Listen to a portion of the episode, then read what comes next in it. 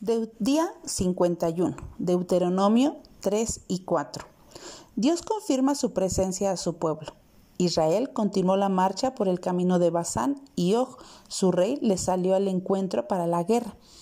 Dios confirmó que él peleaba por ellos y les aseguró la victoria y les anima a no temer. Aunque Og era muy temible, fuerte y descendiente de los gigantes que antes ocuparon esas tierras, Dios peleó por su pueblo esta batalla.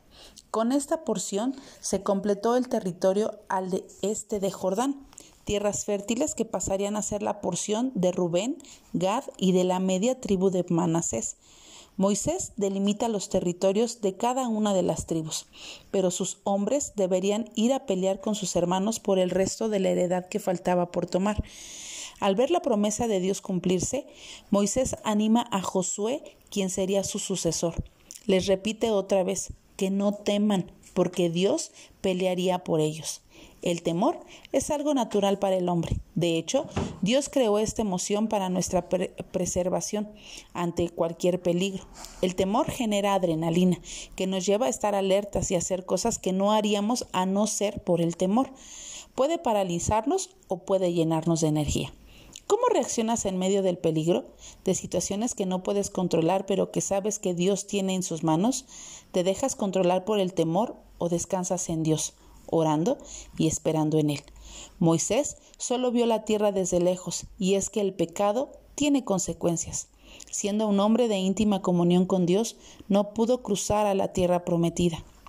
Dios puede disciplinarnos, no solo por nosotros, sino por aquellos que están a nuestro alrededor, para que vean y teman. Israel fue testigo de que él no entró en la tierra que amaba ver por causa de su pecado, pero en la gracia y amor de Dios él pudo verla desde la cumbre del Pisga.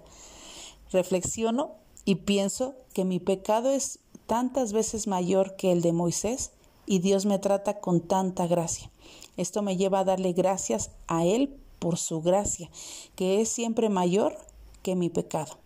Nuevamente Moisés anima al pueblo a obedecer y a cumplir los estatutos que Dios le ha dado sin agregar ni quitar nada. Dios sabe de antemano todo lo que hay en nuestras vidas. Él es omnisciente. Por eso, aún sin entrar en la tierra, les advirtió de su idolatría cuando poseyeron la tierra. Iban a ser enviados al exilio por este pecado, pero este no sería para olvidarlos, sino para que en este lugar buscaran a Dios de todo corazón. ¿En algún momento has preferido tus caminos a los de Dios? ¿Has adorado a otros dioses rindiendo tus pensamientos, tu tiempo, tu dinero, deseos?